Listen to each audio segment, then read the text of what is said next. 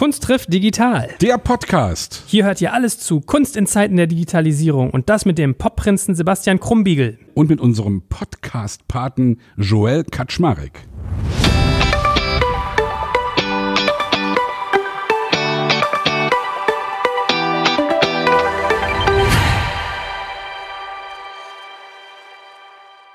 So, und heute, liebe Hörer, ich warne euch schon mal vor, ich habe eine Marotte. Wenn ich Leute lobe und es ernst meine, klingt es immer ein bisschen ironisch und überzeichnet. Aber ich meine es ernst, denn ich habe heute jemanden da, von dem bin ich großer, großer Fan. Er glaubt es mir selber nicht, er guckt auch schon gerade so ein bisschen irritiert.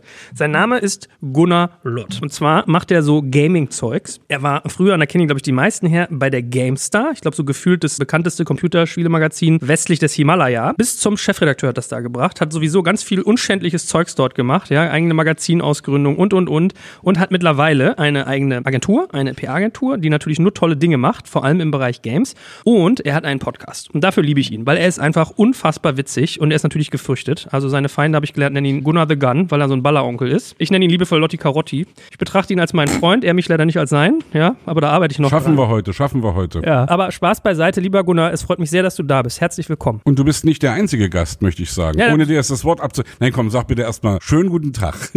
Schönen guten Tag. Schönen guten Tag, hey. Ziemlich hohe Fallhöhe jetzt. Jetzt will ich aber genau so ein Intro bitte auch haben. Mit ganz viel Liebe. Aber erstmal rufe ich die Leute nochmal auf. Stay Forever. Ich finde allein diesen Untertitel geil. Zwei alte Männer reden über alte Spiele. Das rege ich euch an, liebe Hörer, wenn ihr euch für Games interessiert, hört das mal an. Die kennt ihr vielleicht sogar auch noch. Also wenn man KTD-Hörer ist, kommt alterstechnisch, glaube ich, hin, was du so besprichst. Und natürlich werde ich euch beide auch gleich fragen, was ihr am liebsten spielt. Ich kann euch sagen, liebe Hörerinnen und Hörer da draußen, heute erwarten uns wieder ganz, ganz, ganz, ganz, ganz tolle Inhalte. Doch ehe es soweit ist, ihr kennt das Spielchen, ich drehe die emotionale Musik auf, denn es ist Zeit, dass wir unseren Sponsor in dieser Folge ganz kurz vorstellen. Jeder von uns geht einkaufen und shoppt online. 31 Millionen von uns zeigen dabei unseren heutigen Partner vor, nämlich Payback. Das machen sie an der Kasse und lassen sich so fürs Einkaufen belohnen. Solltet ihr das Bonusprogramm noch nicht als mobile Version kennen, schaut euch die App mal an. Denn die ist ziemlich smart, weil sie viele Services bündelt. Punkte sammeln natürlich, da sind alle Coupons mobil drin. Payback hat sogar eine ausgezeichnete Mobile Payment Funktion umgesetzt und die App wechselt automatisch je nach Partner die Oberfläche und Inhalte. Also ziemlich cool und innovativ und man kann Plastikkarte, Papiercoupons und EC-Karte daheim lassen. Ich benutze sie wirklich ständig und gerade in Zeiten von Corona ist es mega komfortabel, damit kontaktlos zu punkten und zu zahlen. Die App wurde auch schon mehrfach ausgezeichnet, unter anderem als eine der Top 3 Shopping-Apps und eine der Top 3 Alltags-Apps. Wenn das für dich interessant ist, dann schau dir die Payback-App jetzt einfach mal selbst an. Ich habe dir unter digitalkompakt.de slash payback eine Weiterleitung eingerichtet und natürlich verlinke ich dir es auch in den Shownotes und alle Sponsoren findest du immer auch auf unserer Sponsorenseite unter digitalkompakt.de slash Sponsoren. So, Zweite Person, Fabian Siegesmund. Ein echter Sieger, das steckt schon im Namen. Ich habe gelernt, du hast drei Kinder, unfassbar. Wie kann man denn Arbeit ja, schaffen? ach, oh Äh, Gottes Willen, ja. zwei Söhne und eine Tochter, ja, war bei der Luftwaffe, hat eine top erfolgreiche Karriere als Schauspieler, als Synchronsprecher und macht ganz viel Zeugs im Bereich, also das müssen wir gleich mal auseinanderdödeln, ne? Ich sag jetzt so Zeug. Er macht ganz viel YouTube-Action zum Thema Gaming und ich glaube, da müssen wir für unsere Hörerinnen und Hörer auch ganz viel Aufklärungsarbeit leisten. Das wird deine Aufgabe heute. Okay. Und wenn wir nicht von dir ähnlich angetan wären wie von Gunnar, der heute auch ein bisschen unser Vermittler war, dafür lieben Dank, wärst du nicht hier. Von daher, wir sind auch von dir sehr, sehr angetan. Ich finde dich extrem charismatisch, finde spannend, wie du das machst und deswegen, wir sind schon ganz, ganz neugierig auf dich. Schön, dass du da bist, lieber Fabian. Dankeschön, das war Liebe. Siehst du? Also ich muss mal ganz ehrlich sagen, ich habe die beiden eben erst kennengelernt und ich muss auch, muss ich mal gleich sozusagen voll die Hosen runterlassen hier, weil du fragtest mich neulich, Joel, ob ich irgendwie auch so gamingmäßig unterwegs bin und ich muss ganz ehrlich sagen, ich habe zwar in den 90ern irgendwie so ein bisschen Space Invaders gespielt im Studio und irgendwie so ein paar Sachen gemacht, aber bin ansonsten, und das wundert mich eigentlich wirklich, weil ich sonst, ich möchte mal ein bisschen despektierlich sagen, allen Süchten offen gegenüberstehe, mit Gaming wirklich verhältnismäßig wenig zu tun habe. Neuer Mai. Ich meine, wir arbeiten dran. Dann bist du heute unser Padawan, ne? Auf Von jeden daher- Fall. Ich versuche heute zu lernen und sperre die Ohren auf. Ich muss eigentlich meine wichtigste Frage gleich am Anfang stellen. Das brennt mir unter den Nägeln und es ist die unfassbar undankbarste, besonders für Gunnar. Was sind eure Top 3 Spiele, die ihr mit auf eine einsame Insel nehmen würdet, wenn alles andere vor die Hunde geht? Was für drei Spiele würdet ihr mitnehmen? Dann fange ich, Gunnar kann auch ein bisschen überlegen. Fabian, was wären das so deine drei Games? Also ich suchte seit zwei Jahren, glaube ich, Hunt Showdown. Das würde ich auf jeden Fall mitnehmen. Es ist ein fantastisches Spiel, wahnsinnig spannend. Aber das wissenschaftlich erwiesen beste Spiel der Welt ist System Shock 2. Das kennt Gunnar noch. Hunt kennst du, glaube ich, nicht, ne? System Und- Shock 2. ja. da nix zu. Und uff, das dritte, das dritte, würde man vielleicht sowas machen, wo man denkt, ja, das geht immer und das wird einem auch nach zehn Jahren nicht langweilig. Das wäre dann halt Tetris. Das kennst du dann auch. Tetris kenne ich auch. Und Sonic the Hedgehog kenne ich auch. ja, gut. Gunnar, Wie sieht es bei dir aus? Oh, ich bin Fabians Meinung, was das System Shock 2 angeht. Ah. Ja, das finde ich auch. Ein tolles Spiel, kann man auch heute noch ganz gut spielen. Ich mache ja einen Retro-Podcast und all meine Spielzeit, und das ist nicht wenig, ja, so 100 Stunden im Monat oder so, fließt in alte Spiele für die Recherche. Deswegen habe ich mit den neuen Sachen, Hand Showdown, keine Ahnung, Fabian, ja, habe ich nix, nix mehr mit am Hut. Ich spiele so Spiele wie Fallout oder Baldur's Gate oder sowas in der Art, so altes Zeug halt. Gut, und was sind die anderen beiden? Habe ich nicht mit Fallout und Baldur's Gate schon Ah, mal das sind zwei gesagt wieder. und dann noch System Shock haben wir drei. Guck, ich bin fertig. Ich habe mich schon ganz schlecht gefühlt, weil meine drei wären Mario 64, GoldenEye und das Super Nintendo Zelda, wo ich jedes Mal beim Namen überlegen muss. Link to the Past, ne? Aha, ein Konsolenkind. Ja. Ja, ich spiele immer noch halt mit noch dem jung. Kreisel auf der Straße, weißt du? So. Gut. Ja, wie wollen wir mal anfangen? Also ich glaube, wir müssen mal den Leuten erstmal so ein Gefühl geben und dem lieben Sebastian vielleicht auch mit, wie man mit diesem ganzen Gaming-Kram eigentlich sein Geld verdienen kann. Also Gunnar, vielleicht fangen wir mit dir an, weil ich habe gelernt, du hast den Fabian um ein Haar mal eingestellt und dann ihn knallhart abgewiesen. Wie so ein Nein, Türsteher. Der Fabian und ich haben zusammen gearbeitet in der gleichen Redaktion. Wir waren beide bei GameStar und haben Printmagazine gemacht, genau. Und ich habe irgendwann diese leichtsinnige Sache gemacht. Also ein anderer Kollege, ein anderer leitender Redakteur hatte den Fabian eingestellt. Und ich habe so locker in so einem Nebensatz mal gesagt, sag mal Fabian, bist ja auch schon 28. Ich hätte dich, glaube ich, in dem Alter nicht mehr eingestellt. Ich hätte nach einem Jüngeren gesucht, so 22, jemand, der noch formbar ist. Und das hat der Fabian, ich bin nicht sicher, ich glaube, das hat er mir sehr übel genommen und hält mir das jetzt immer auf so eine lustige Art nach. Aber es ist ja schon irgendwie Hass. Ja. Nein, um Gottes Willen. Nee, das war ja, also mein Werdegang ist ja ein relativ abenteuerlicher. Ich habe eigentlich Jura studiert, wusste aber, ich möchte irgendwie immer was mit Computerspielen machen. War dann im Rahmen meines Jurastudiums Praktikant bei der Bundesprüfstelle für jugendgefährdende Medien oder damals hieß ja auch noch Schriften. Die kannte ich halt natürlich erstmal in erster Linie von irgendwelchen Ärzteplatten, die Ja, indiziert waren genau. und äh, so Geschichten. Aber als es darum ging, ja, du musst beim Jurastudium ein Praktikum machen, habe ich gesagt, ja, da gehe ich nicht zur Polizei oder zu irgendeinem Anwalt und sitze mir den Arsch wund, sondern gehe zu dieser Bundesprüfstelle, denn die indizieren ja auch Computerspiele. Und dann haben die mich da mit offenen Armen empfangen, weil die halt überhaupt keine Ahnung von Computerspielen hatten, die aber trotzdem prüfen mussten. Dann habe ich so eben angefangen mit äh, ja, Computerspiele testen. Mein Vater, auch Jurist mit Leib und Seele, konnte es kaum glauben, als ich mit dem Arbeitsvertrag, dem Gutachtervertrag dann ankam, mit dem Bundesadler drauf, wo drauf stand, ich dürfe jetzt Computer spielen und damit Geld verdienen. Auch nicht schlecht. Ich glaube 60 Euro die Stunde oder so. Wo wir schon beim Thema Geld Hattest du früher, Entschuldige, dass ich reingrätsche, hattest du mit deinem Vater da Diskussionen, weil du viel gedaddelt Ja, hast und hat er dann klar. irgendwie gesagt, Junge, mach doch mal was Vernünftiges. Natürlich, ja, ja, Okay, ja, ja. okay. Also die haben mich schon Computer spielen lassen, aber haben auch gesagt, ja, aber Jura studieren musst du schon oder solltest du schon, entweder Jura oder Medizin. Hast du auch bis zum Ende durchgezogen, Jurastudium? Natürlich nicht. Okay. Natürlich, ich, ich, ich versuche es so schnell zu machen, wie es nur ging und hatte dann eben dieses Praktikum, habe über dieses Praktikum Leute aus der Branche kennengelernt, also von verschiedenen Publishern, Electronic Arts, die haben mich dann tatsächlich auch irgendwann mal zum Vorstellungsgespräch eingeladen, willst du nicht bei uns arbeiten? Und das hat mich ganz begeistert, dass sich irgendwer schon für mich interessiert als Arbeitskraft, weil ich auch immer dachte, ja, man muss immer um den Job kämpfen und muss dann irgendwas machen, auf das man eigentlich keinen Bock hat, ne, Jura oder sowas, aber mit Computerspielen, da komme ich wahrscheinlich nur über Umwege hin, denn es gab ja auch keinen klassischen Weg, wie man das eben machen kann. Und dann haben die mich eben gefragt, willst du nicht bei uns arbeiten? Da dachte ich, ach,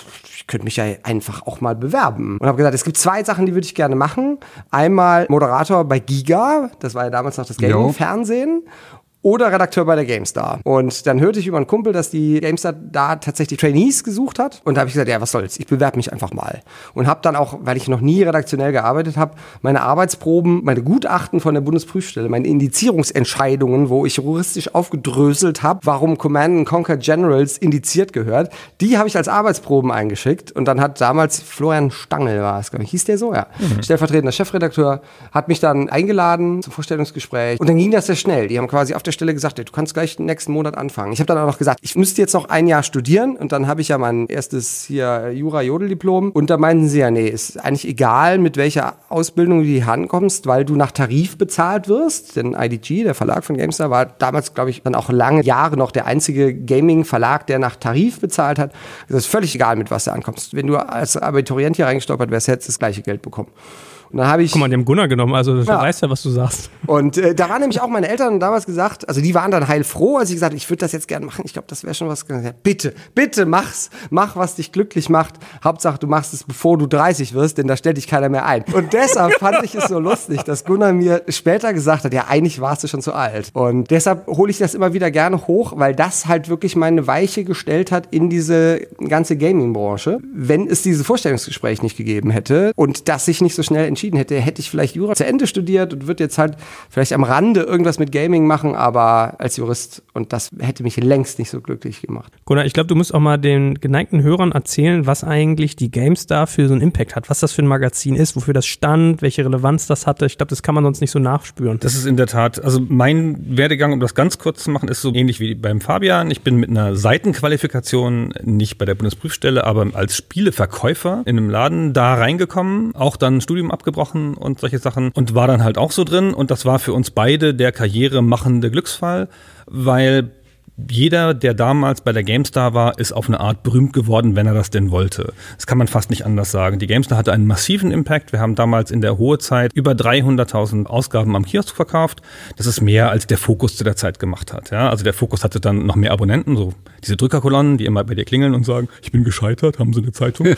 Aber also am Kiosk in der harten Währung haben wir halt mehr verkauft als fast alle anderen deutschen Magazine und das war eine richtige Nummer. Und die GameStar war so vom damaligen Chefredakteur. Das war so ein bisschen so ein stressiger Typ, der Jörg, und der war fanatisch unabhängig. So, und die Games-Presse hatte immer diesen Buch so, ja, hier kriegt er dann die Testmuster von den Spielefirmen und ist das überhaupt unabhängig, was ihr da macht? Ist das richtiger Journalismus? Und wir waren die katholische Kirche der Spielehefte, waren total unabhängig, industriefeindlich manchmal sogar und haben uns da irgendwie einen ganz guten Ruf aufgebaut. Das war schon ein glückliches Zusammenspiel von den Charakteren in der Redaktion, gewisse solide finanzielle Grundausstattung des Verlages und halt auch dieser Drive, den der Chefredakteur da damals reingebracht gebracht hat. Und ich würde auch sagen, wir waren so ein bisschen mit die ersten Influencer in dem Sinne tatsächlich, weil die GameStar damals wie heute sehr viel auf Gesichter gesetzt hat. Also unter jedem Test war dann immer das Gesicht des Redakteurs, der hat auch immer seine persönliche Meinung nochmal gesagt, hat gesagt, irgendwie, das Spiel ist gut, ist nicht so gut, aber jetzt nochmal eine persönliche Meinung. Und damit haben wir schon sehr viel Leserbindungen hergestellt. Und wir haben dann eben auch viel schon Videoquatsch gemacht, wo wir unsere Gesichter gezeigt haben und man wusste, okay, das sind die. Und da gab es ja noch nicht mal YouTube und Internet war auch noch. Wann war das? Ich habe angefangen 2004. Wann hat YouTube gestartet? Ich glaube 2009 war das oder 2008. Ich weiß es gerade gar nicht mehr so genau.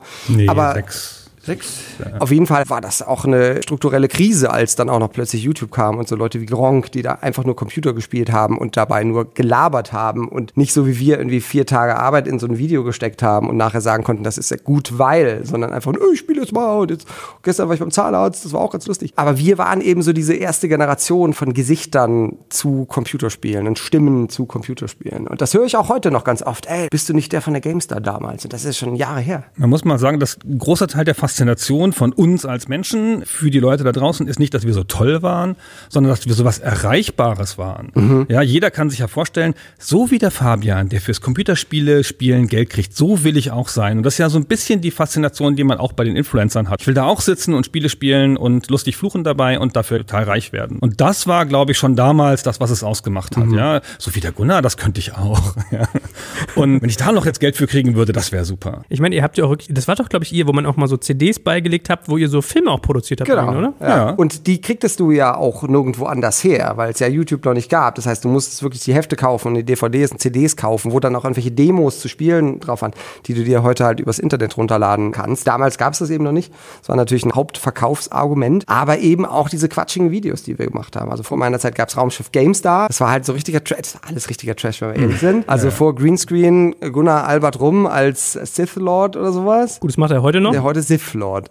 und als ich dann dazu kam, wurde es dann die Redaktion. Da haben wir dann auch so ähnlichen Quatsch gemacht. War so ein bisschen Strombergesk vielleicht. Und ja, deshalb kannte man uns immer. Und deshalb finde ich es immer wieder erstaunlich auch, dass mich jetzt Leute auf YouTube oder auf Twitch oder so nochmal wiederfinden und dann nach einer Weile merken, Moment mal, du warst ja damals, warst du nicht bei der GameStar? Und ich habe gestern Essen bestellt, da stand der Lieferant vor der Tür und meinte, Moment mal, Siegesmund, Siegesmund. Oh, du warst doch damals bei der GameStar. Oder bist du noch bei der GameStar? Das ist also wirklich äh, prägend gewesen. Ja, was ich daraus höre jetzt, also wenn ich euch so zuhöre, dass ihr beide das gemacht habt, was ihr unbedingt machen wolltet. Und dass ihr zwar auch einen Plan B hattet, also du jetzt mit deinem Jurastudium, aber dass du am Ende doch dann dahin gekommen bist, was dein Ding ist. Ja. Und ich beobachte das ja immer mehr. Also wenn wir hier in unserem Podcast mit Leuten reden, wir hören das immer wieder, dass die Leute am Ende schon dahin gekommen sind, das zu tun, was sie gern machen wollen. Und das ist ja, also unsere These ist ja so ein bisschen, dass jeder irgendwas kann, was er besser kann als irgendjemand anderes. Und wenn er das kultiviert und wenn er da sozusagen jetzt seinen Weg geht, auch gegen Widrigkeiten, auch gegen Widerstände,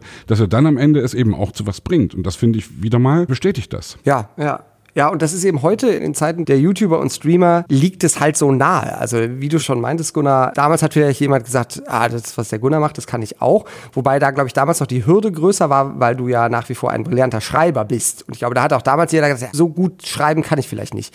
Heute, in Zeiten von YouTube und Twitch, ist es halt viel trivialer geworden. Und dann siehst du halt Leute, die zocken einfach nur und labern dabei und haben dabei aus irgendeinem Grund tausende von Zuschauern. Und da sagt natürlich so ein Jugendlicher viel schneller, ach, also das kann ich nur wirklich aber auch. Und da verrennen sich aber dann viele Leute auch rein. Und, Gunnar, du ja. musst mal den Erklärbär geben. Also viele unserer Hörer kennen, glaube ich, YouTube, aber viele kennen sicherlich Twitch noch nicht, was das ist. Ich habe mich nicht getraut zu fragen gerade, weil ich wieder gedacht habe, scheiße, die, die schlauen Menschen um mich rum. YouTube ist ja Video on Demand quasi, ja. Man kann sich dann ein Video aussuchen, das man sich halt anguckt, das irgendjemand da mal reingestellt hat. Und YouTube hat auch eine Funktion, wo man sich live irgendwas anschauen kann, wenn derjenige gerade sendet.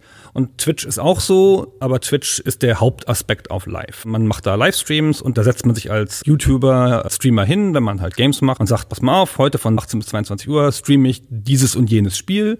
Und dann ist das genauso wie die entsprechenden Let's Play-Videos, wie man die nennt, auf YouTube. Man kann da einfach zugucken, wie derjenige spielt, live, auch ungeschnitten dann logischerweise, ja. Und alle Fehler, die er macht und alle Ladepausen sind mit drin und der redet dann da live. Aber es gibt halt als zusätzliche Faszination einen Rückkanal, wo Leute kommentieren können und der kann natürlich live darauf reagieren. Und das ist halt, glaube ich, das, was ein bisschen mit die Faszination ausmacht. Es ist nicht nur eine Konserve, sondern der kann im Chat schreiben so, probier doch mal aus, jetzt da links zu gehen, ja. Und dann kann der das machen, wenn er da schaut. Und jetzt, während du es sagst, fällt mir das nämlich ein, weil ich es doch kenne, weil Freunde aus Leipzig das genauso machen, die eben, also jetzt gar nicht in der Gaming-Szene, sondern in der Club-Szene, die ja zurzeit Corona-mäßig eben alle runterschalten müssen, dass die eben wirklich Livestreams machen und dass die dann eben auch interagieren mit ihren Leuten, was wirklich gut funktioniert. Also ich kenn's doch, yeah. Also ich finde, Twitch ist ideal für Bands. Also in der Tat so für so Ja. kleine Live-Konzerte und so und das da zu machen. Also jetzt gerade auch als zusätzliche Möglichkeit, wenn man keine Auftritte machen kann, ist das cool. Kann man Und das das- spenden auch eigentlich? Gibt's Ja, genau. Es gibt keinen festen Spendenmechanismus, aber es gibt etablierte Mechanismen, was man das machen kann. Und das ist auch die Haupteinnahmequelle für die Leute, die Streams machen. Ist nicht wie bei YouTube Werbung, sondern es ist Spenden. Und zwar die Spenden sind live und in der Regel gekoppelt an irgendwas, was man macht. Ja, das ist ja so ein Entertainment so. Und wenn ich jetzt den Level zum fünften Mal mache und jetzt endlich schaffe, und dann alle so, ja, also, Fabian den schafft, dann spenden wir. Und dann gibt es so eine Dramaturgie und so Höhepunkte. Ja. ja, und auch so ein bisschen so eine Spirale, denn natürlich funktioniert es ja auch so, wenn du abonnierst so einen Twitch-Kanal, dann verdient der daran auch Geld. Also der Streamer verdient daran Geld. Du kannst, wenn du Amazon Prime-Kunde bist, pro Monat einen Kanal kostenlos abonnieren. Abonnieren heißt, der kriegt eben tatsächlich Geld von dir. Also du zahlst 5 Euro an Twitch und 2,50 Euro gehen dann an den Streamer. Das heißt, die Leute, die dich abonniert haben, die können lustige Bildchen einblenden, die andere irgendwie nicht haben, aber im Prinzip kriegen sie nichts Zusätzliches, keine zusätzlichen Features, aber wissen eben, ich unterstütze den wirklich mit Geld. Und dann gehört es eben auch dazu, dass wenn einen jemand abonniert, dass man das im Stream dann auch vorliest. Sagt, Okay. oh, jetzt hat mich gerade Dings abonniert. Vielen Dank. Denn von dem habe ich jetzt gerade 2,50 Euro für die nächsten 30 Tage bekommen. So ein bisschen wie bei Spendengalas, wo unten dann drunter durchläuft, Heidi Müller hat 100 Euro gespendet. Genau. Und dann wird dann das auch erwartet, dass man tatsächlich vorgelesen wird. Also ich habe gestern zum Beispiel gestreamt und es war ein sehr spannendes Match und gab auch relativ viele Zuschauer und relativ viele neue Abonnenten. Und irgendwann fragte auch irgendwer empört, werden hier die Abos nicht vorgelesen? Und dann musste ich dann, nee, nee, nee, es war jetzt gar nicht, war aufs Spiel konzentriert. Ich mache es dann in der Pause. Also das wird dann schon eingefordert. Und natürlich funktioniert da auch so ein bisschen diese Spirale. Wenn einer Geld spendet, das kannst du eben auch ganz normal über PayPal machen, kannst du einen Freibetrag reinschreiben. Da verdient dann auch Twitch nichts dran mit. Und das sind dann mal ein Euro oder mal zwei. Und da sagt man natürlich, da gibt's auch dann irgendwelche Effekte im Stream, dass man sieht, oh, der und der hat das und das gespendet. Und dann sagt man natürlich auch, ah, super, Gunnar Lott 2000 hat äh, gerade zwei Euro gespendet, vielen Dank. Besser wäre Gunnar Lot 2 hat gerade 2000 Euro gespendet. So, so, das wäre besser. Das gibt's ja aber auch. Ne? Aber das macht er halt nicht, der Ja, unter, unterschätzt das aber nicht, das gibt's ja auch. Es, es gibt tatsächlich. Also es hat bei mir schon mal Leute gegeben, die haben halt 50 oder 100 Euro gespendet und haben gesagt, für all die Jahre Unterhaltung seit der GameStar. Und das ist halt schon krass. Also ich bin ja so ein Kandidat, ich bin ja manchmal so ein bisschen am Suchten nach Speedruns. Also es gibt zur Erklärung, da spielen Leute Spiele durch auf Geschwindigkeit. Und das ist halt, wenn man die Spiele selber gespielt hat, dann weiß man, was sich damit verbindet, wie oft man, Mario 64 ist so ein Fall, du musst 120 Sterne sammeln, das sind gefühlte 15 Level, glaube ich, mit jeweils sieben Sternen, also da brauchst du Tage. Wir haben davor, haben die Zähne ausgebissen und die machen das so in eine Stunde 38. Und mit meinem Sohn spiele ich manchmal und dann gucken wir uns das hinterher an, der ist fünf, dann siehst du halt da so einen Typen im Unterhemd, nee, noch nicht mal im Unterhemd, nackig, mit nacktem Oberkörper. Die sind auch, manchmal sind die ein bisschen unsympathisch, muss man ehrlicherweise sagen. Die tun immer alle so abgewichst. Und dann hast du so linke Hälfte des Screens, siehst du den Pad, also da siehst du quasi eine virtuelle Darstellung, welche Knöpfe der gerade in welcher Geschwindigkeit drückt, was auch krass ist. Und dann hast du auch teilweise so die Rekorde, also welches Level er in welchem Abschnitt hat und rechts siehst du halt den Spielbildschirm. Dann kommt immer so ein Geblar rein. Soapmaster has donated, bla bla bla bla. Und das ist, also ich finde, das muss man sich mal angeguckt haben, dass man mal so ein Feeling hat, um mal hier Werbung zu machen. Ich habe mich auch anfangs ein bisschen davor geziert, so Spenden tatsächlich zu aktivieren. Hab dann auch ganz oft gesagt, ja, ich will nicht von irgendeinem 16-Jährigen 5 Euro von seinem Taschengeld, damit ich meine Miete zahlen kann. Ich komme schon klar, ich brauche das nicht. Denn ich möchte eben nicht, dass da so eine Spirale draus wird, dass, oh, damit der Fabian meinen Namen sagt, gebe ich jetzt 5 Euro. Ah, jetzt hat der andere 7 Euro gegeben. Damit er sich richtig freut, gebe ich jetzt 10 Euro. Und das ist eben so eine Mechanik, die möchte ich da eben auch vermeiden. Aber zum Glück habe ich relativ alte, in Anführungsstrichen, Zuschauer, also irgendwo zwischen 24 und paar 30. Eben auch tatsächlich zum großen Teil noch von der GameStar. Aber ich muss euch bei dir mal fragen, wir haben auch mal so ein bisschen Feedback bei unserem Publikum eingehört, was die Leute noch interessant finden bei uns im Format und die haben sich gewünscht, dass wir mit den Leuten mal mehr diskutieren über unseren Titel eigentlich auch oder den Titel mehr einbeziehen. Kunst trifft digital.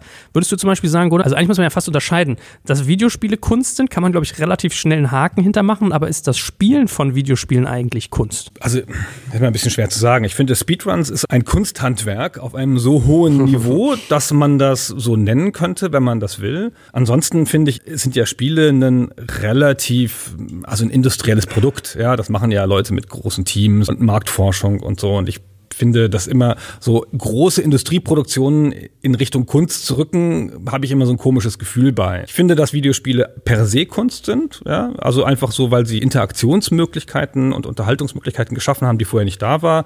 Für mich war die Diskussion, ob Spiele Kunst sind, schon äh, kannst du 1982 vorbei, als es diese Mods gab, diese Online-Welten nur aus ASCII-Zeichen und so. Da war schon klar, das ist eine neue Unterhaltungsform, das ist per se Kunst, einfach weil es halt keine auf einen gewissen Zweck oder ein Handwerk handwerkliche, Produktion gerichtete Tätigkeit ist. Damit war das schon durch. Und ich finde, die ganze Sache, die danach kam, war eigentlich überflüssig. Und ob das Spielen Kunst ist, kann ich jetzt schwer. Das ist halt jedenfalls ein Entertainment-Produkt. Ich finde, Kunst ist so ein hohes Wort im Deutschen. Ja, ja. Ich wollte es gerade vergleichen mit dem, was wir machen. Also, weil das ist ja auch immer so, mhm. es gibt ja viele Popmusiker, die sagen, mhm oh, bezeichne das, was ich mache, bitte, bitte nicht als Kunst, da komme ich mir total bescheuert vor. Hey, am Ende, klar sind wir Künstler. Also ob Dieter Bohlen größere Kunst ist als Tokotronic oder umgekehrt, das muss jeder für sich selbst entscheiden, ja. Ich habe da eine klare Meinung zu, logischerweise, und bin aber trotzdem nicht angetreten, um irgendwelche Leute abzuwichsen, die eben irgendwas machen, was mir persönlich nicht so gut gefällt. Am Ende gibt's für alles ein Publikum und am Ende, finde ich, hat alles seine Berechtigung. Und genau beim Spielen kann ich mir vorstellen, dass das sehr ähnlich ist. Ja, ich meine, man muss ja mal, wenn man in diese Welt mal eintaucht, du hast ja so ein bisschen recht, das sind ja alles so gefühlt so Quereinsteiger. Ich denke an sowas wie Rocket Beans jetzt oder ihr mit der GameStar oder auch ganz viele so von den Gaming-Influencern oder E-Sportler. Das ist ja auch nochmal ein ganz anderer Schnack. Also sozusagen mhm. Spiele spielen wie ein Sport. Das ist ja schon irgendwie ulkig, wie die auch alle dazu kommen. Also ich finde die Lebensgeschichten von denen sind alle auch mal so ein bisschen ja, gewunden, wie bei euch, so Quereinsteiger. Und irgendwie sind die alle mal lustig, habe ich das Gefühl. Also ich habe so den Eindruck, wenn du dich mit Gamern auseinandersetzt, die Wahrscheinlichkeit, dass die irgendwie einen lustigen Humor haben und auch mal so ein Zeugs machen wie ihr mit irgendwelchen Greenscreen-Videos, ist relativ hoch. Gefühlt. Ich würde sagen, es sind halt dann die, die erfolgreich werden und die man wahrnimmt, die lustig sind. Es gibt ah, auch okay. ganz viele wahnsinnig unlustige Gamer. und das ist dann auch wieder das Ding, was ich vorhin eben meinte, wenn du dir so YouTube und Twitch anschaust und denkst, ah ja, das kann ich ja auch. Es gibt wahnsinnig viele Gaming-Kanäle auf beiden Plattformen von Leuten, die es eigentlich nicht machen sollten. Weil man weiß, das ist nicht lustig und es wird auch nie gut werden. Weißt du, wenn du zu so Casting-Shows gehst, da hast du ja auch ganz viele Leute, wo du denkst, wie kommen die auf die Idee, dass die singen können. Aber bei Casting oder Fußball oder sowas, da weißt du wenigstens, auch, irgendwas musst du können. Bei Gaming im Internet denkt man ganz oft, der musste nichts für können. Man muss ja keinen Ball treffen und ich muss keinen Ton treffen, aber du musst halt irgendwie dann doch einen Stil treffen oder einen Humor. Und ich glaube, man nimmt halt wirklich nur die erfolgreichen, lustigen wahr. Und ich habe schon einmal einen Kanal gefunden, also auf YouTube, der hatte 300, 400 Videos, Let's Plays, jeweils mit fünf bis zehn Zuschauern und hat aber nicht aufgehört. Also der hat so viele Videos gemacht und ich habe den dann irgendwann zufällig mal getroffen oder online schrieb er mich an, kannst du mir irgendwelche Tipps geben, was ich anders machen kann? Ich dachte, uff. Hab dann nur mal zum Spaß mir zwei, drei Videos angeschaut. Die waren auch völlig okay, aber eben nicht atemberaubend, weil es einfach so ein riesiges Angebot da gibt. Aber dadurch, dass ich ihn dann mal verlinkt habe oder das in einem Rahmen von einem Video erwähnt habe, da gibt es einen, der macht die ganze Zeit Videos, es bringt überhaupt nichts, er wird damit wahrscheinlich auch nie groß, aber ich finde es cool, dass er sich davon auch nicht abbringen lässt. Solange es ihm Spaß macht, ist er super. Und dann haben die Leute gefragt, wie heißt denn der Kanal? Und dann habe ich ihn verlinkt und dann hatte er halt plötzlich 2000 Abonnenten. Die waren natürlich nach einer Weile dann auch wieder weg, weil sie gemerkt haben, naja, ah ist jetzt nicht geil. Es gibt aber, ja auch unfreiwillige Komik sozusagen. Ja? Also, Genau, und, und also, das wird dann auch wieder erfolgreich. das finde also was ich gerne Leuten empfehle, musikmäßig, es gibt irgendwie ein, man kann das auf YouTube finden, Worst Cover Ever, glaube ich. Und da wird gecovert The Final Countdown. Oh ja, und das ist so ein Soundtrack ja. auf irgendeiner So eine Wald- Wiesending. Dorfband Echt, so ey, und ja. das ist so hardcore. und das ist so schlimm und dadurch aber eben auch so lustig. Ja. Das hat auch Millionen Klicks, ja, weil das eben Leute sagen, hey geil, das guck ich mir mal an. Also zieht euch das mal rein. Irgendwie Worst Cover Ever, Final Countdown. Das, das ist echt witzig. Ja, und die Erfolgreichen, die suchen sich halt dann irgendwie eine Lücke. Die einen sind wahnsinnig lustig oder wahnsinnig väterlich oder einfach auch noch wahnsinnig gut in dem Spiel. Und da guckst du dir das nur an, um zu sehen, wie der ständig auf Köpfe klickt. Ja, man versucht halt da so seine Lücke zu finden. Meine ist es ein bisschen auch noch aus der Journalistenhistorie geboren, dass ich versuche zu erklären, was ich wie mache in diesem Spiel. Also ein bisschen, dass hoffentlich während du mir zuschaust noch lernst, wie wirst du besser in dem Spiel. Ja, ich bin ja auch so ein Onkel, dass ich so ein bisschen systematisch daran gehe. Aber ich finde, wie gesagt, man soll es mal ausprobieren. Ich möchte mal Hörer jetzt heute dafür gewinnen, dass sie sich das mal anschauen. Und von Gunnar würde ich gerne mal verstehen, wenn eigentlich dein Broterwerb sogar darin besteht, Spiele zu bewerten. Worauf guckst du? Also du hast ja gesagt, viel Retro.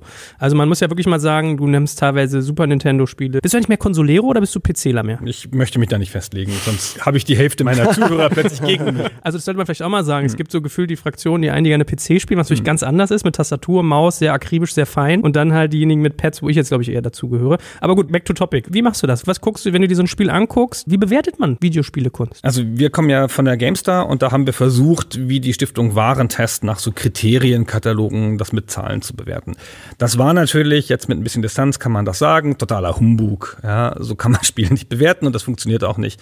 Das haben wir uns dann so hingerechnet, damit es halt irgendwie in so einen Wertungsrahmen passt, dass irgendwie ähm, Ein das, bis fünf Sterne oder so. Also, ja, oder? näher ein bis 100. Ah ja, okay. Ne, so eine 86, ist das überhaupt so gut wie die 85? Ja, also so richtig so pseudowissenschaftlich. Das haben wir und auch spezifisch unser Arbeitgeber zu weit getrieben, würde ich jetzt mal heute sagen. Ja, aber das ist ja die ganze Branche, also auch die Ja. Leser, die wollen das ja. Genau, also die das ist wollen halt ein ja Spiel, möglichst oder? Für alle. Genau, Ja. ja. Ja, können man muss- sogar über halbe Prozente noch streiten. Man muss auch echt sagen, bei Videospielen war es früher so, wenn die rausgekommen sind, stand auf den Packungen hinten drauf irgendwie Endzone, weiß ich nicht, Ja. 93 Prozent, GameStar, so und so viel Prozent und so weiter. Das ist richtig ein Verkaufselement gewesen. Ne? Wurde der vielleicht bezahlt? Also wenn da irgendwie ein Nintendo-Titel da irgendwas... Nicht mal das. Am Ende einer Ausgabe hat sich die Assistentin hingesetzt, hat die Grafiken für diese besonderen Wertungen genommen, die Wertung dazu geschrieben und die kostenfrei verschickt. Wurde ihr wenigstens bestochen?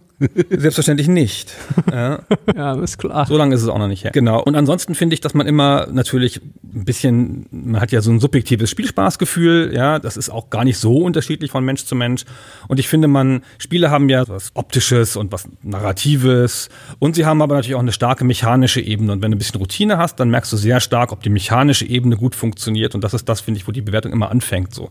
Weil wenn da irgendwas nicht stimmt, dann ist es keine Geschmackssache mehr, ja. Beim Narrativ oder bei der Optik, ja, Mai, vielleicht gefällt mir so oder so besser, aber wenn das Springen nicht leicht ist oder sonst irgendwas, dann funktioniert es nicht. Und damit fängt es, glaube ich, mit der Bewertung an und das ist auch schon das Erste, würde ich jetzt mal sagen. Ich versuche immer zu gucken, was hat denn das Spiel wohl vorgehabt? Also was wollte das Spiel denn sein? Und dann guckt man, oh, das hat das wohl nicht geschafft, ja, oder doch. Das ist ein bisschen wie bei Serien, finde ich. Wenn ich manchmal so alte Schinken gucke, weiß ich, so Magnum oder Hart aber herzlich. Hart aber herzlich sind ziemlich gut, aber bei manchen Magnum-Folgen sitzt man manchmal da und denkt so, hä, ich kann der Handlung nicht folgen, weil der Strang nicht sinnhaft ist. Also du merkst, da war der Plot nicht sauber gebaut. Und ich finde, man merkt immer erst so richtig, wie gut was ist, wenn man was dagegen hält, was nicht gut ist. Also manchmal akzeptiert man das Gute schon als Standard und ich glaube, es ist bei Spielen ähnlich. Ich habe so eine Bewertung von dem gehört über Unreal, glaube ich. Da hast du auch mal so diese Szenerie beschrieben, wie der abstürzt am Anfang mit dem Raumschiff, sitzt da, da hängen die Toten auf dem Planeten, ach du Scheiß, was ist da los? Und das war das erste Mal, dass ich auch mal wirklich angefangen habe zu hinterfragen, okay, was ist eigentlich der Spannungsbogen, den so ein Game Designer baut? Ist ja auch Handwerk, ist ja wie ein Film. Ja, da sitzen ja genau Leute und überlegen sich, was mache ich in Minute 15. Wobei ja bei den Computerspielen eben noch diese ganze technische Komponente noch mit dazukommt. Also einfach, was die Grafik oder was die Computer leisten können. Und das wird natürlich über die Jahre immer besser. Und tatsächlich kann ich mit Retro-Spielen gar nichts anfangen, weil ich dann immer merke, wenn ich dann nochmal nach zehn Jahren wieder zurückgehe, ach, das sah ja gar nicht so gut aus, wie es in meinem Kopf war. Und um auch da den Bogen zu System Shock 2 zu schließen, du meintest, das kann man immer noch spielen. Ich traue mich nicht. Weil Nee, es in meinem, nicht. in Du meinem nicht. Kopf... Du nicht. Ich kann das noch spielen. In meinem Du Kopf nicht. ist es das perfekte Spiel. Und wenn ich das jetzt sehe, mit einer Grafik von vor 10, 15 Jahren, dann finde ich es wahrscheinlich furchtbar. Es ist wie mit Filmen. Also wenn du heute, was weiß ich, wenn du irgendwelche computeranimierten Szenen von vor 10, Genau. 15 Jahren siehst oder von Ja. vor 20 Jahren, als es alles losging. Ich weiß noch genau. Mein erstes richtiges Hardcore-Kinoerlebnis war in L.A., als Jurassic Park rauskam. Da haben wir uns das in irgendeinem echt ultramodernen Kino angeguckt. Und die Kinos waren damals bei uns noch lange nicht so, wie sie heute sind. Und du hast einen Sound gehabt und hast irgendwie das alles so richtig live erlebt. Und wenn du es heute siehst, denkst du, ah, ist ja ganz schön computeranimiert. Mhm. siehst du ja echt ganz schön. Ich glaube, dass das vergleichbar. Ja, ja, ja, ja. Und diese technische Komponente, ich finde, das kann man bei Computerspielen halt auch immer noch gut bewerten. Ne? Einmal natürlich die Spielmechanik, funktioniert das? Und dann aber so Sachen, funktioniert die Grafik oder hat es Grafikfehler? Ist die gut lesbar oder, zum Beispiel ja, auch, ja? Also kann man das gut erkennen und so. Ja, wobei ich ja sagen würde, was mich wirklich traurig macht, ist, warum es nicht manchmal so eine alten Draufsichtspiele mehr auf Smartphone gibt. Oder ich kenne sie nicht. Ich gibt ein paar, aber ich werde nie so warm, wenn ich so ein altes Super Nintendo Zelda sehe, wo du wirklich von oben so ein Mannequin siehst mit pixeligen Sachen. Ich finde, das sieht nach wie vor geil aus. Ich bin aber bei dir, wenn ich mir jetzt so Mario 64 manchmal angucke, da kriegst du so ein bisschen Augenkrebs von, weil das halt irgendwie schon die Polygone an den Ecken sind halt nicht ja, rund. Aber deswegen, also ich finde, es gab so einen Bruch, als alles halt in diese 3D-Welten ging. Und da war es ja wirklich so, bei so PC-Titeln war immer, okay, neue Engine, bessere Grafik, zack, brauchst auch wieder einen neuen Computer. Das muss man auch mal dazu sagen. Ne? Also Videospiele früher waren ja ganz oft, oh scheiße, ich darf jetzt erstmal wieder in den Computerladen mhm, meines mhm. Vertrauens eine neue Grafikkarte kaufen und brauche mehr Arbeitsspeicher. Also das fand ich immer schade, wenn es sich eigentlich nur noch über die Grafik, weil Spieleprinzipien waren früher viel ausgefeilter. Wenn ich an so alte Jump'n'Runs denke, es war immer dasselbe Prinzip. Jemand läuft von links nach rechts, muss Münzen einsammeln und ins Ziel kommen und Gegner platt hämmern. Und doch war es was anderes, ob du das als Asterix machst, als Schlümpfe, als Earthworm Jim, als keine Ahnung. Aber es gibt ja dann auch die ganzen... Gunnar grinst, er merkt hier, was ich für ein alter Sack schon bin. du hast einfach so einen altmodischen Geschmack. Ja, ja aber jetzt mit den ganzen Independent Games, die ja mittlerweile auch ein großes Ding sind, wo dann wirklich wieder wie früher einfach nur so drei, vier Freaks sich zusammensetzen und mit kleinem technischen Aufwand geile Spiele machen. Da hast du ja wieder so Retro-Grafik. Ja, Flappy Bird oder sowas auch, ne? Äh, ja, aber, aber keine Kackspiele, sondern richtige Spiele. Und das finde ich eben auch ganz charmant. Das Beste, ja gut, schau dir Minecraft an. Das ist ja technisch wirklich hässlich. Also wer es nicht kennt, das ist so quasi wie Lego im Computerspiel, fing auch als Mini-Projekt von so ein, zwei begeisterten Typen an, wurde dann irgendwann Jahre später für Millionen, Milliarden von Microsoft gekauft, ist eine der größten Gaming-Marken überhaupt aber grafisch kann das nix. Ja gut, aber da gibt's ja irgendwie viele Sachen. Also ich finde auch so ein Fortnite, ich meine, das ist technisch eine Leistung, weil du da halt hunderte Leute zusammenbaust, ja, oder hier Animal Crossing, sind ja die drei hottesten Titel gerade, glaube ich, gefühlt. Aber gut, wir wollen ja hier nicht die Leute mit irgendwie ja. Angeberei verschrecken. Lass mich nochmal zur Kunst kommen, weil ich wollte nochmal ganz kurz auf die Filmmetapher einsteigen, die du gebracht hast. Das ist nämlich wie beim Film, hat sich nicht nur die Technik an sich geändert, sondern auch die Sehgewohnheiten oder mhm. die Nutzungsgewohnheiten, weil wenn du dir den Film aus den 60ern anguckst. Schneller Schnitt, also langsam Genau, dann ist die Schneiden so langsam ja. in den 60ern. Das erträgt man heute nicht mehr zumindest mal, wenn man Born Legacy oder sowas gesehen hat, wo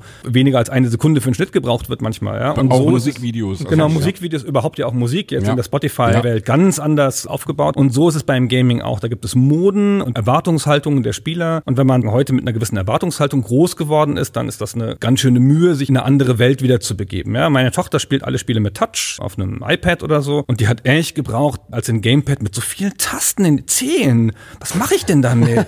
Wozu braucht ein Spiel so viel Funktionen? Ja? genau. Und das ist halt einfach auch so ein Aspekt davon. Ja. Ich finde immer lustig zu beobachten, es gibt relativ viele Menschen, die kommen nicht drauf klar, zwei Controller zu haben. Also mit dem rechten Daumen die Sicht zu drehen und mit dem linken den Körper. Da scheitern ganz viele Leute dran. Das merke ich, das ist so eine Sollbruchstille. Also man merkt, das Interface alleine macht ja schon was aus. Aber was wir eigentlich alle mal ansprechen sollten, glaube ich, ist, weil du gerade meinst, ich habe so einen alten Videospielegeschmack. habe ich mich so gefragt, was magst du Neues? Und ich habe so ein Gespräch in meinem Kopf.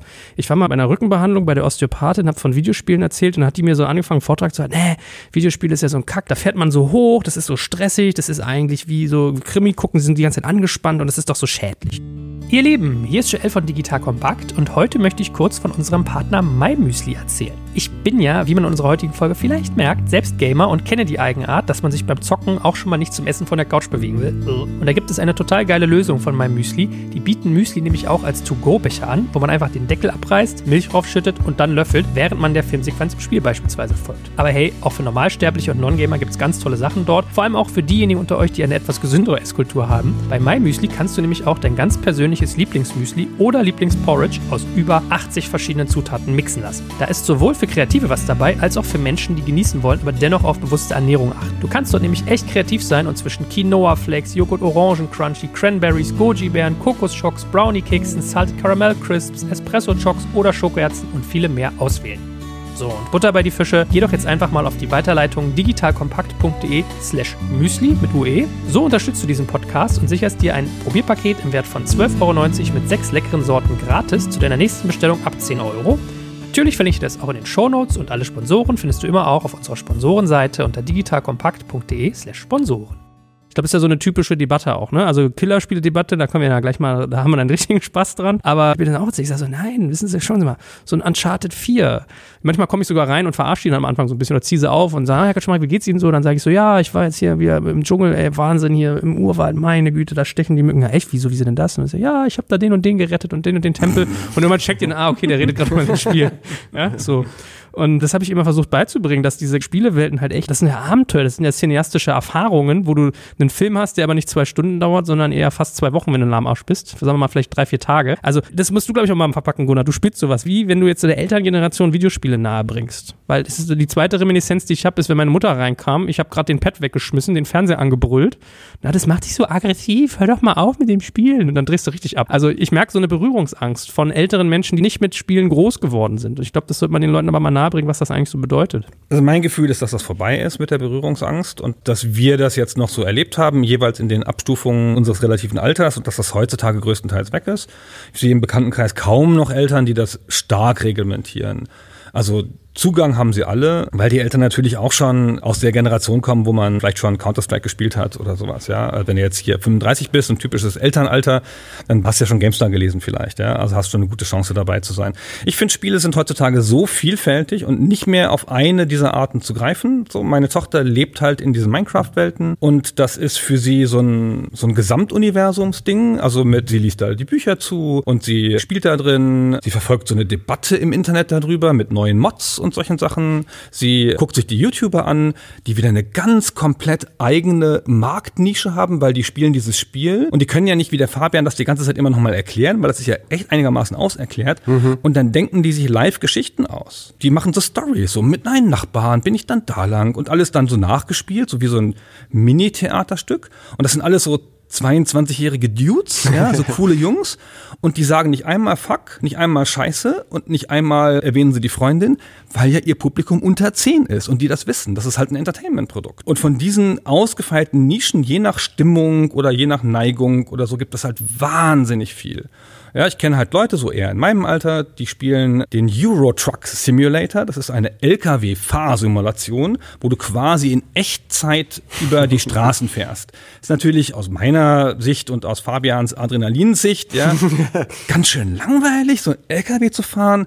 Aber die Leute sagen, ich kann dabei am besten entspannen, das stresst mich nicht mit so harten Zielen, ich höre nebenbei Podcasts, was ja eh immer ein lobenswertes Unterfangen ist. Und dann spielen die da oft was, was sie in der Arbeit auch machen oder was Arbeit wäre. Ja, es gibt auch Gabelstapler-Fahrsimulationen und Landwirtschaft, LKW, Trecker-Simulationen. Und so, finde ich, hat sich das mittlerweile so ausgebreitet für so Stimmungen und es gibt natürlich cineastische Sachen und es gibt Sachen, die sind nur auf Sport. Gibt es auch richtig mit Ansage pädagogisch wertvolle gibt, Dinge? Ja, es gibt auch massenhaft also, pädagogisches, ja, genau. Ja. Weil das wäre auch meine Frage gewesen. Ja. Natürlich kenne ich die ganzen Argumente auch. Ja, und kennst, muss ich ehrlich sagen, auch von mir selbst. Als mein großer Sohn, als der irgendwie anfing zu spielen, bin ich manchmal auch erschrocken. Und er hat mir das dann wirklich irgendwann erklärt. Und genau die Diskussion, die du jetzt gerade angezettelt hast, Joel, das ist schädlich und das macht dich aggressiv oder was weiß ich was. Er hat wirklich gesagt, ey, das sagen alte Männer.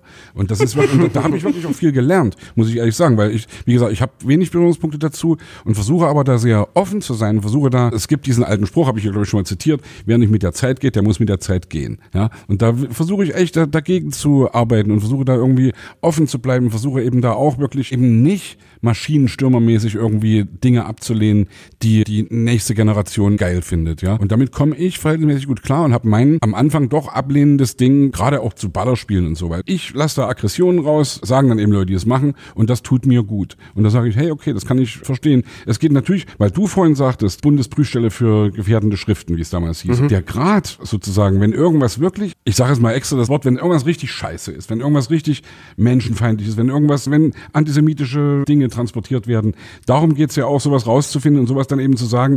Und das ist dann wirklich richtig an der Adresse für jugendgefährdende Medien, das zu unterbinden und da irgendwas dagegen zu tun. Ja, Und da bin ich voll Fan von und finde auch, es muss alles erlaubt sein, solange es eben nicht dich irgendwo echt in eine Richtung drängt, rein ideologisch oder rein eben, könnte sagen, politisch oder eben auch, was Menschenfeindlichkeit betrifft. Mhm. Da habt ihr ja auch dann als Leute, die das eben bewertet haben, eine Verantwortung dazu sagen, ey, das ist wirklich voll abzulehnen.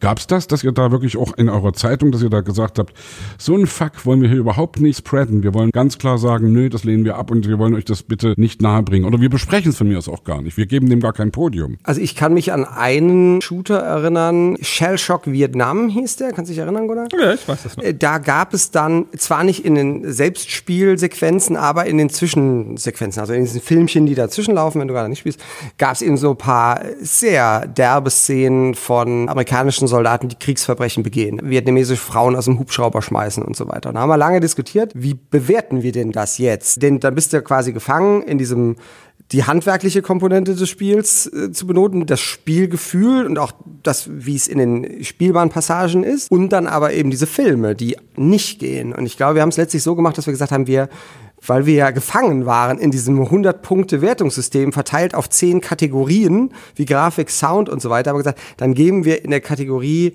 Atmosphäre keine Punkte.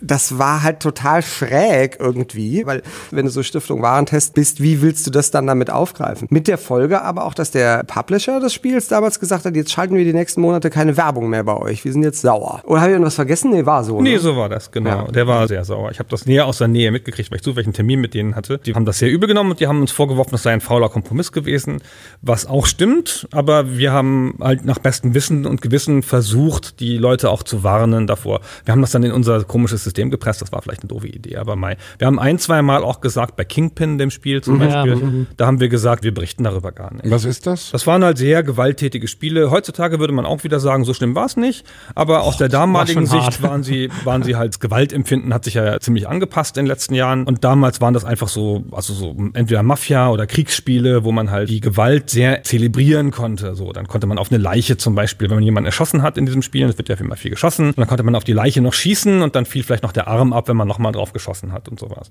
Also Geschmacklosigkeiten, die dem Spielspaß gar nicht zuträglich waren, sondern die nur so cool waren. Ja. Aber ich überlege auch gerade, gefühlt gab es wenig Ideologisches, was verboten war. Also ich habe auch so Kingpin, Postal mir angedacht, wo es dann teilweise Spiele gab, da konntest du dann den Leuten, wenn die am Boden lagen, die Elektroschocken, dass die sich eingenässt haben und so. Es gab mal eine Podcast-Folge mit dir bei Stay Forever. Ich überlege, welche das war. Da hast du gesagt, Gewalt in Spielen ist für dich dann okay, wenn sie zwei Dinge erfüllen. Das eine war, es muss einen dramaturgischen Sinn haben und das zweite, kriegst du es noch zusammen? Nee, ich möchte nicht festgelegt werden auf Aussagen in einzelnen Podcasts. Was geht dich dein Geschwätz von gestern Nein, an? aber grundsätzlich ist es ja so, in einer Story, da ist ja Gewalt erlaubt, das ist ja in Filmen auch so. Es ist ein Teil der Vorwärtsbewegung einer Story, wenn man halt eine bestimmte Art von Story erzählt. Und Spiele äh, drehen sich halt oft um Konflikte, da kann man jetzt nichts gegen machen. Und wenn das so aufgehoben ist und das einem Zweck dient, dann ist es ja nicht falsch, ja, wenn es halt nicht übertrieben ist. Aber an vielen Stellen gibt es halt dann so Coolness-Gewalt, wie ich das eben versucht habe schon anzudeuten, die nur dafür da ist, damit die Leute sich davor setzen können und sagen, oh, Darm abgefallen, weißt du. So, und das fand ich immer, da waren wir immer sehr dagegen und haben auch Stellung dagegen bezogen als Zeitschrift damals. Es ist ja auch wie mit Filmen. Also es gibt ja natürlich auch bei Videospielen gibt's ja auch Altersbeschränkungen. Das, Also du hast vorhin erzählt von einem, der eben sagt, er weiß genau, es gucken Leute zu, die unter 10 sind. Da kannst du natürlich irgendwie Dinge nicht bringen, die du woanders bringen kannst. Und genau bei Filmen, du kannst natürlich sagen, es gibt so viele Filme, wo so viel gewalttätige Sachen stattfinden oder auch das Leben, wenn wir die Nachrichten anmachen, wenn wir irgendwie real life um uns rum sehen in Nachrichten, da kommen ja manchmal auch Sachen, wo ich dann denke, um Gottes Willen, was wird hier berichtet, ja? Und deswegen, ich weiß gar nicht, was ich jetzt genau sagen will, aber sozusagen die Widerspiegelung der Realität in dem, was eben auch in Filmen oder in Spielen oder im normalen Leben stattfindet, ist normal. Ich habe tatsächlich auch mal ein Spiel abgebrochen, und zwar GTA 5, weil ich das so nicht mehr spielen wollte. Und zwar gibt es auch eine sehr, die Szene äh, kennt man so in der Community auch, du spielst ja eh drei Gangster wechselnd und der eine ist halt so ein durchgeknallter Irrer und da gibt es eine Szene, da musst du einen Menschen foltern. Du kannst dir dann aussuchen, nehme ich jetzt hier die Zange oder nehme ich das Stromkabel und so weiter.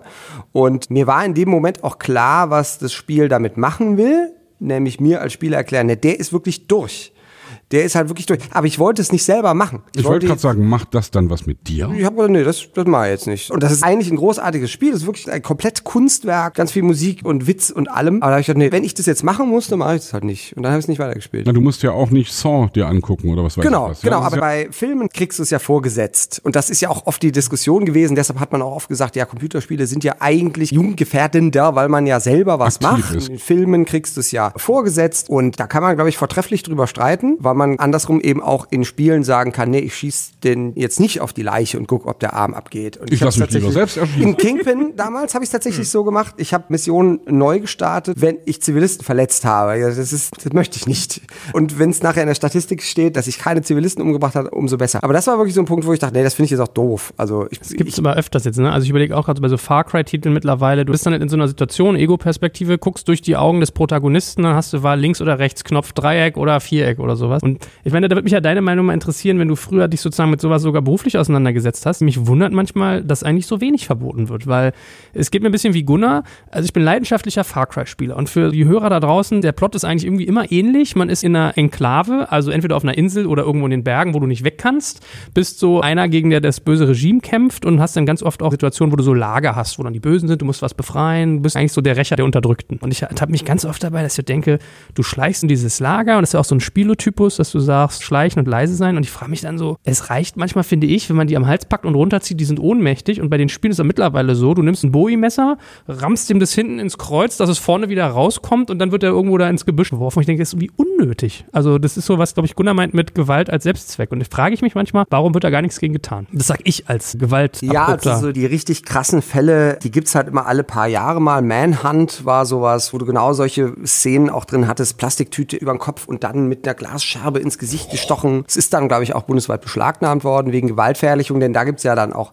da geht es ja nicht mehr nur um Jugendschutz, da geht es ja wirklich auch ums Strafgesetzbuch. Ja, Aber wo, seit wo sind da die Grenzen? Frage ich mich wirklich dann immer wieder. ja, ist das, das, ja, das entscheiden dann halt letztlich tatsächlich Richter und Staatsanwälte.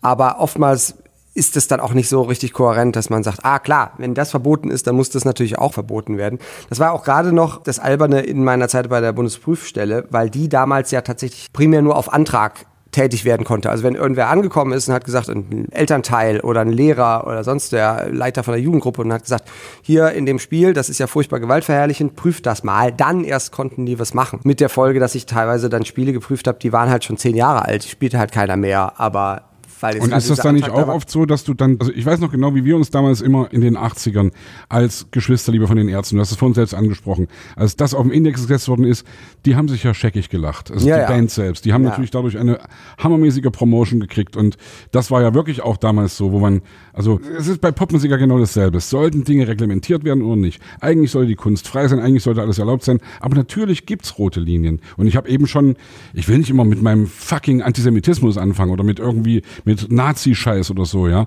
Aber natürlich sind das rote Linien, die im Leben oder eben, du hast es eben selbst gesagt, die das Strafgesetzbuch ganz klar zieht, wo man eben sagt, die rote Linie darf nicht überschritten werden. Aber wo sind die roten Linien dann eben für Gewaltverherrlichung oder Gewaltdarstellung bei Spielen? Ja, das ist tatsächlich schwierig, eigentlich nochmal ein Thema für sich. Aber mit der Novellierung des Jugendschutzgesetzes, als es dann hieß, jetzt ist eigentlich die Bundesprüfstelle raus, ab jetzt entscheidet eben die USK, die diese Siegel auf die Computerspiele macht, mit welchem Alter die freigegeben sind.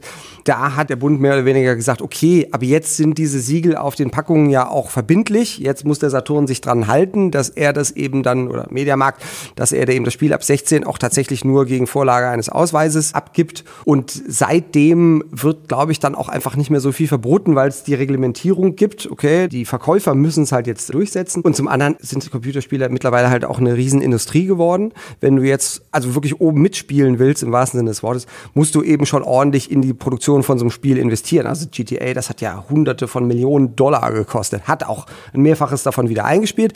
Aber wenn du in solchen Bereichen dich rumtreibst, dann gehst du halt keine Risiken mehr ein, zu sagen, ja, platzt jetzt dieser Kopf oder platzt der nicht. Wenn das bedeutet, dass das Spiel nachher nicht frei verkauft werden wird, dann bleibt der Kopf dran.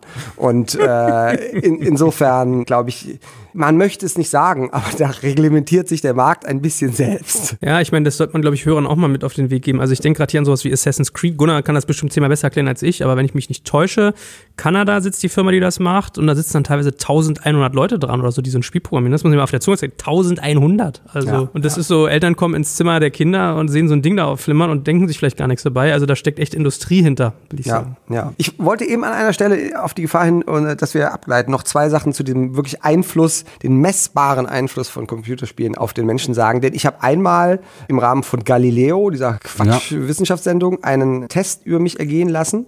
Computerspielen mit so einer Hirnstrommessgeschichte. Also das war eigentlich, waren es zwei Tests, die ein bisschen gegenläufig waren, und zwar eigentlich komplett gegenläufig. Es ging darum, was passiert, wenn man drei Tage am Stück Computer spielt, gemischt mit, was passiert, wenn man drei Tage am Stück wach ist. Also das ist natürlich Quark, denn die haben, wollten dann gucken, was ist, wenn wir hier unsere zwei Galileo-Redakteure dran setzen, die noch nie Computer gespielt haben, wenn die drei Tage spielen, was verändert sich im Hirn?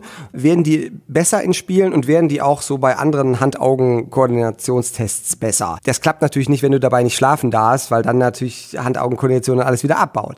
Egal. Das Interessante war jedenfalls, zu vergleichen, wie mein Hirn tickt, wenn ich ein Computerspiel spiele und wie jemandes Hirn tickt, der noch nie Computerspiele gespielt hat, wenn er da mal so einen Shooter spielt. Die sind ja schon Hand-Augen-Koordinationsmäßig und fürs räumliche Vorstellungsvermögen sind die schon anspruchsvoll. Und da merkte man tatsächlich, dass diese Redakteurin, deren Hirn war halt on fire, als die gespielt hat. Ja. Weil alle Bereiche, also Hand-Augen-Koordination, räumliches Vorstellungsvermögen, Geräusche, Bilder, alles prasselt auf dich ein und die war halt auch völlig überfordert damit, einfach nur durch dieses Level zu laufen. Und bei mir war es so, um dieses Hirnstromding einzupegeln, musst du eine Minute lang eine weiße Wand angucken, damit du keine Reize ja. hast und das alles schön glatt läuft. Und dieses eine Minute lang eine Wand anzuschauen, hat, hat mich gestresst. mehr gestresst als Computer zu spielen. Während ich Computer gespielt habe, es war wirklich messbar. Dieser Professor, der das gemacht hat, dachte, was ist denn da los? Du bist jetzt völlig entspannt. Und ich lief dabei rum und schoss auf Dinge. Du bist jetzt völlig entspannt. Das Krasse war, sobald ich gestorben bin, ging bei mir ging halt der Anzeiger hoch, die Nadel raste übers Papier Okay, das hatte ich jetzt gestresst. Ja, ja. Und ab dem Moment, wo ich auf den Wiedereinstieg geklickt habe, wieder Nadeln alle ganz entspannt. Und das fand ich schon ein bisschen gruselig. Wenn du merkst, okay, paar 30 Jahre damals, jetzt sind es paar 40, Computerspiele verändern dein Hirn. Ja, aber auch im Positiven. Also ich erinnere Klar, mich, mit meiner, meiner Mutter bin ich mal Auto gefahren und dann haben wir so einen beinahe Unfall gehabt. Ich bin irgendwie ausgewichen, in so eine Einfahrt reingefahren, habe einen Unfall vermieden und dann guckte die mich am Ende. Ah, Gut, dass du immer so viele Spiele spielst. Dadurch hast du so schnelle Reaktionen. ja, ja. ja, ich streame ja aktuell auf Twitch auch dieses eine furchtbar spannende Spiel mit einem Herzschlagsensor. Das heißt, die Leute können sehen, wie aufgeregt ich in dem Moment bin. Und es ist schon interessant zu sehen, wenn dann eine Ach, spannende Situation passiert, dann geht halt der Puls schon mal von 70 auf 130 hoch und fällt danach aber wieder ab. Also es gibt halt schon messbare körperliche Einflüsse von Computerspielen. Habt ihr die Pain Station eigentlich mal gespielt? Beide? Ja, ja, ja. fantastisch. Ja. also auf eine komische Art. Also es gibt im Berliner Computerspielemuseum, für das ich hier auch mal Werbung machen möchte an dieser Stelle, ist es ausgestellt. Das ist ein Konzept. Das ist eine Station. Das ist so ein großer Metallblock und da spielt man Pong drauf. Pong ist ein Spiel aus den, Gunnar, wann war das? 80er Jahre? Noch früher? Nee, früher.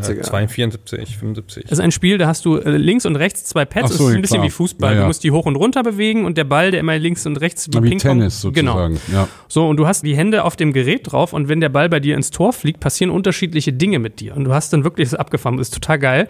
Aber in der rechten Hand zum Beispiel, weil das, glaube ich, gibt es dann so eine Peitsche. Also du kriegst dann einen Peitschenschlag auf deine Hand, deswegen heißt das Paint Station und nicht Playstation, dass du sozusagen sowas kriegst. Oder Elektroschocks oder die Fläche wird warm. Was gab's noch? Ich glaube, das sind so die drei Sachen. Genau, ja. es gibt Elektroschocks, Fläche warm und dieses, was ja das Schlimmste ist, diese Peitsche. Ja, die schlägt nämlich nicht einmal, die schlägt ganz oft, so 10 mal 20 miteinander, tak, tak, tak, tak, tak, tak, tak, tak, auf deine Hand. Und wenn du halt drei Bälle reinkriegst, dann ist deine Hand irgendwann rot wie so ein Dings. Und da habe ich gemerkt, also da hatte ich das, was du hattest, auch so den Stress ja, ja. Also, naja. Genau, die zweite Geschichte war noch die, das, das ist noch mal was ganz Eigenes.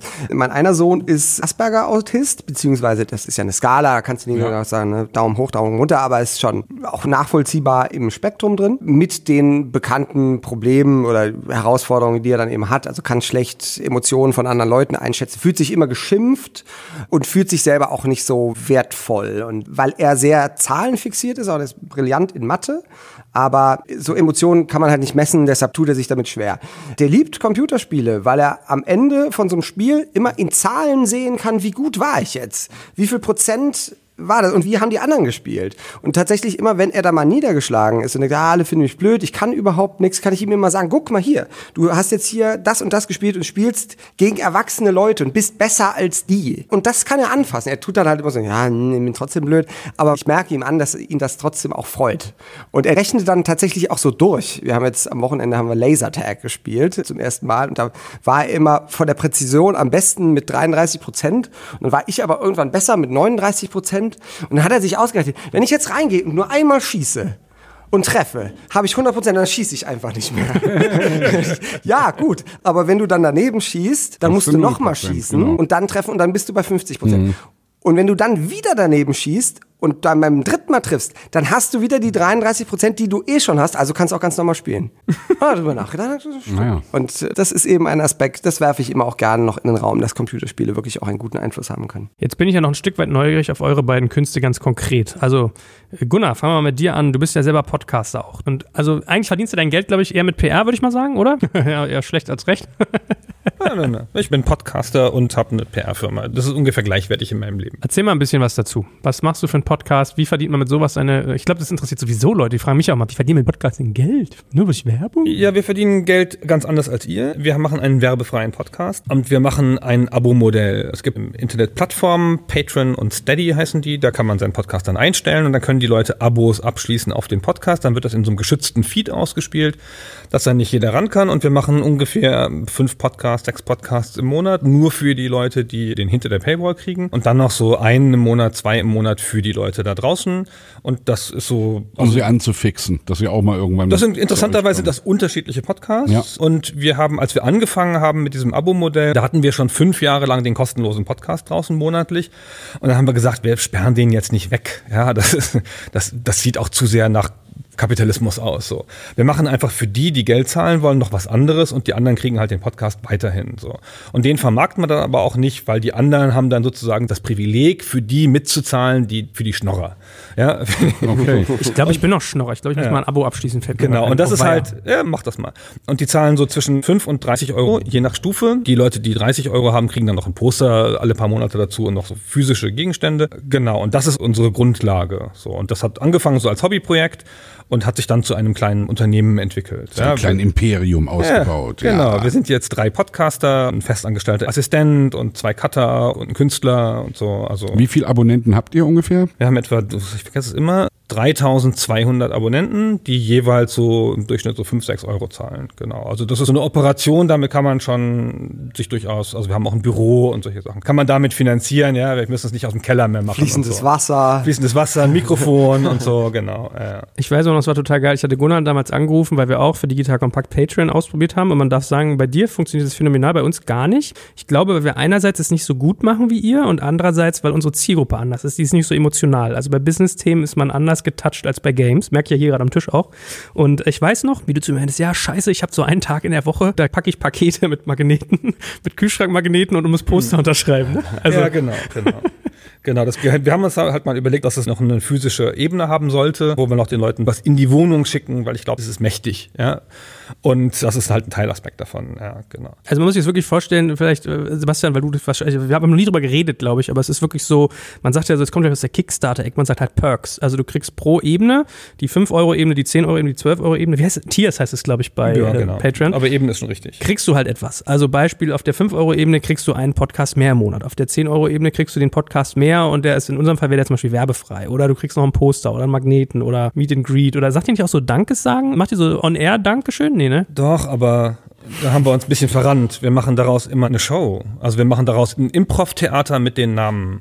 Das kann ich nicht erklären. Das ist halt, wir nehmen uns 25 Namen und machen dazu Improv, indem wir uns zu jedem also einen Witz ausdenken oder zu jedem einen Limerick hatten wir mal.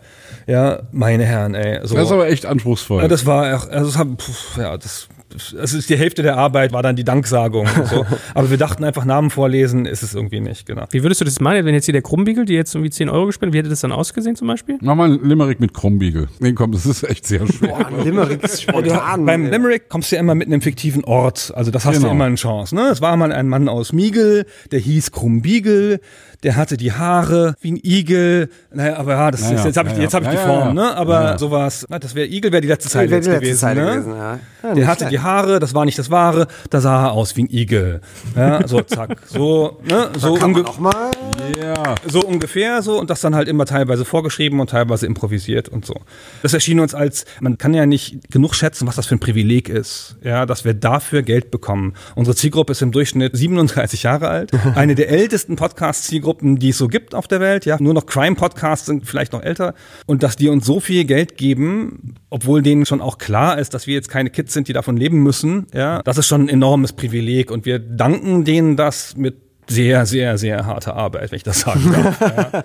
Also wenn man sich so einen Podcast von uns dann anhört, der dauert dann zwei Stunden und dann ist das für jeden eine Mannwoche Vorbereitung etwa und dann geht der nochmal 20 Stunden in den Schnitt, bis wirklich jeder Atmer draußen ist und sowas. Und ich dachte, ich sei ein Strebermann. Ach, sagt ja, ey, ja, ja. Ich mache den Podcast ja mit jemandem zusammen, also mit zwei anderen Podcastern und der eine davon ist der Christian Schmidt, der Co-Gründer. Und das ist ein Streber. War er schon immer. War War mein leitender Redakteur bei der GameStar. Lieber Christian, wenn du das hier hörst, ich rede immer mit Gunnar und ich sage, Gunnar, was kommt als nächstes? Und er sagt immer, ich habe total Bock. Christian ist so, der braucht festes Lohn und Brot. Lieber Christian, bitte, bitte, bitte, reiß dich am Riemen, kündige deinen Job, mach mit Gunnar noch mehr im Bereich Podcasten, weil das auf meine Frage hindeutet, die mir jetzt noch vorschwebt. Du bist ja, das finde ich ja lustig, das sage ich wertschätzend, auch so ein bisschen geiler, abgewichster Unternehmer. Also du weißt ja genauso, wie der Hase läuft. Als Agenturonkel muss man auch irgendwie Geschäftsmodelle grob auf dem Schirm haben. Was glaubst denn, du geht noch mit dem, was ihr tut? Also was kann das für dich für ein Potenzial haben oder für euch drei dann, dieser Podcast? Also bleibt das da stehen? Sagt ihr, hey, wow, wir haben jetzt so 15.000 Tacken im Monat zu dritt, 5.000 für jeden, dann geht noch Steuer runter, Büro und Assistenz, zack, bumm. Oder gibt es da noch Sachen, wo du sagst, eigentlich können wir noch dies machen, das machen, jenes machen? Ich glaube, wir machen ja, wir sind ja in der Nische. Ja, also es ist eine krasse Nische. Retro-Games. Ja, also nicht nur Games. Games ist ja heutzutage, könnte man argumentieren, gar keine richtige Nische mehr. Aber Retro-Games, ja, die Leute müssen ein gewisses Alter haben, um dem gut zu folgen, ein gewisses historisches Interesse und eine emotionale Bindung zu Spielen, die größer ist als der Durchschnitt, sag ich mal. Ja, und ich glaube, diese Nische ist endlich. Ja, und wir machen da noch weiter und machen noch mehr vom Gleichen und so. Aber Aber es wachsen immer Leute nach, muss man ja auch sagen. ja, ne? man tauscht ja so, es ist ja ein Abo-Modell, wir tauschen die Zielgruppe so ein bisschen aus, wir verlieren so jeden Monat 0,5 Prozent der Hörer und gewinnen so ein Prozent dazu oder sowas in der Art. Und wir haben den freien Podcast ja so ein bisschen als Becken, aus dem wir dann schöpfen können. Also wir konvertieren, wenn man das so technisch mal sagen möchte, etwa 2,5 bis 5 Prozent der Hörer des freien Podcastes in Abonnenten, was eine ganz normale Quote ist, finde ich. oder gut. Gute Quote gut. ist, genau. Und wir wollen einfach auf der Richtung weitermachen. Und es ist auch ein Privileg, dass sich das überhaupt hält. Ja, ich würde nicht sagen, dass ich, oh ja, große Welteroberungsziele, wenn das so bleibt, wäre es schon super. Ja, super. Und ich glaube auch nicht, dass man das jetzt gefährden sollte, indem man noch was anderes macht, indem man jetzt noch einen Ableger macht oder sonst irgendwas. Ich glaube, wenn man das macht, exzellent macht und dabei lange Spaß hat, dann ist das mehr, als man vom Leben erwarten konnte. Ja, und dann ist das auch safe so. Wir machen noch so Kleinigkeiten drumrum, ja, auch mal so ein bisschen Merch oder mal was anderes oder Events eigentlich auch? Events. Wir haben 2017 haben wir eine Tour gemacht, eine Live-Tour. Jetzt machen wir 2021 wieder eine vor Publikum. Wie viele So. Leute kommen da ungefähr? Ah, die letzte Tour, wir haben nur einen Datenpunkt, also wir haben nur eine Tour gemacht bisher und da sind wir in so Hallen mit 200 Leuten aufgetreten und haben das aber eine Woche vorher angesagt und dann war es aber trotzdem ausverkauft. So. Ja, und, ja dann, cool. und das sieht ja nach auf der Straße liegen gelassenem Potenzial aus. Ich glaube, in so großen Städten, München, Hamburg, Berlin, kriegen wir 500, 400 Leute voll, wenn wir das wirklich drauf anlegen und promoten und mal drei Monate vorher Bescheid sagen, dass da Termin ist und nicht eine Woche vorher. Ja. genau. Aber das ist, glaube ich, so unsere Größenordnung und da endet auch, glaube ich, die Nische. Ich glaube, eine Tausenderhalle füllen wir nicht. Egal, was wir dafür machen, ja, können wir uns auf den Kopf stellen für. Aber so bei 400 Leuten sind wir, glaube ich, safe, wenn wir das drauf anlegen. Genau, und ich glaube, das ist auch unsere Größenordnung. Wir haben jetzt nicht 200.000 Podcast-Hörer, sondern so 50, 60.000 regelhaft pro Folge. Und was wir halt machen, ist Longtail, ja, weil wir machen ja anders als viele andere Podcasts, machen wir nichts Aktuelles. Das heißt, wenn wir eine Folge machen, die ist in zehn Jahren hoffentlich noch mit gleichem Gewinn hörbar, weil sich ja nichts verändert hat beim Sujet. Ja? Das Spiel ist ja immer noch alt, ja, ist jetzt halt nur noch älter. Wie ist denn das bei dir, Fabian? Du bist ja irgendwie auf YouTube extrem aktiv. Ich kann mal ein paar Stationen von dir auch vorlesen. Aber du bist ja hier TV bekannt. Ja? Naja. Aus der Pseudo-Doku-Gerichtsshow Richter Alexander Holt Gott. lese ich hier ab. K11 Kommissar im Einsatz. Ich glaube, da habe ich dich schon mal gesehen, fällt mir jetzt Das ein. kann nicht sein. Also das Lenzen war und Partner. 2004, 2005 oder ja. Also ich Da war hat auf man den Fernseher ja. noch eingeschaltet. Ja, aber die Scheiße kommt ja schlimmerweise alle paar Jahre bei Sat 1 Gold oder so, wird die wieder hochgewürgt. Das kriege ich dann immer mit, weil mir Leute schreiben, ich habe dich im Fernsehen gesehen. ja, ich, bin, ich muss gerade hier, wir hatten ja neulich Dietmar Bär hier sitzen, den Tatort-Kommissar. Ich könnte mir auch, also das passt ja irgendwie so, Kommissar mit der Frisur hier, noch ein Ballermann am Gürtel hängen. Ballermann bin ich dabei. Ja, nimm uns da mal mit rein. Wie bist du dazu gekommen? So TV-Geschichten, Schauspielerei. Äh, Caroline Kebekus, hast du Comedy Genau, gemacht? stimmt. Vor vielen, vielen Jahren auch. Also das war zu GameStar-Zeiten, als wir eben diese Quatschvideos gedreht haben, bin ich tatsächlich in München auf der Straße angesprochen worden. ob- Das ist auch etwas schräg, ob ich Berufswaffenträger wäre. Bitte was? Ja, ob ich irgendwie Polizist oder Soldat oder sowas wäre. Denn als Berufswaffenträger würde ich, wenn ich einen solchen spielen würde in so einer Scheißshow, würde ich mehr Gage bekommen. Warum auch immer, keine Ahnung. Ja, pff, weiß ich nicht. Und dann bin ich da mal spaßeshalber zu so einem Casting gegangen, weil ich mal wissen wollte, okay, wie funktioniert denn das? Ne? Printmagazin, das wusste ich schon, fand aber immer Videos machen auch schon interessant, wollte da mal reinschnuppern, hab dann irgendwie ja einmal K11, einmal Richter Holt und einmal noch irgendwas, Lenzen und Partner oder so mitgespielt. Und dann war es aber wieder gut, habe ich die Erfahrung mal gemacht. Die haben mich dann immer wieder angerufen, aber ich wollte nicht mehr, denn das war natürlich Trash. Und dann haben wir ja während der GameStar auch immer noch diese trashy Videos gemacht und irgendwann kam dann der Tommy Krabweis, damals von RTL Samstagnacht. Ja, ich wollte gerade sagen, ne? Die fand ich mal am blödsten noch mal ein bisschen, oder? ja, der hatte, also sein Ding war da ja immer dieses Far Out zusammen Stimmt. mit Ja, ähm, Stefan- Nonchev. Ach, der war das, okay, Ah, ja. So, und der hat ja zwischenzeitlich Bernd das Brot erfunden und der sah irgendwann mal ein Video, was ich zu GTA 4 gemacht hatte, auch so vor Greenscreen reingeschnitten. Und er kam an, wir müssen unbedingt mal was zusammen machen, du hast gutes Comedy-Timing. Und dann haben wir dieses Caroline Kebekus Broken Comedy-Ding gemacht, fürs Fernsehen damals tatsächlich. Aber das war alles immer so neben GameStar her und äh, der damalige Chefredakteur hat mich da auch machen lassen, weil er meinte, ja, geil, ziehst GameStar-T-Shirt an in der Show, ja. machen wir ein bisschen Werbung. Durfte ich natürlich nicht dann, aber okay, fand das auf jeden Fall interessant. Und dann habe ich bei der GameStar viel Videos gemacht, hatte da großen Spaß, habe dann auch im Auftrag der GameStar oder des Verlags einen von YouTube gesponserten Kanal betreut. Das war damals, ja, weiß ich nicht mehr, die YouTube Original Channels. Da hat also YouTube gesagt, wir wollen mal hochwertigen Content in Anführungsstrichen, der exklusiv nur für YouTube produziert wird, von irgendwelchen Medienhäusern, nicht nur von irgendwelchen Hobbyisten, die das bislang eh für Umme machen. Den wollen wir mal haben und haben dann zehn Kanäle gesponsert und unserer High Five hieß der damals war dann eben mit dabei. Also da haben auch richtige Produktionsfirmen haben dann eben diese Kanäle gemacht, ne, die UFA und Endemol und sowas.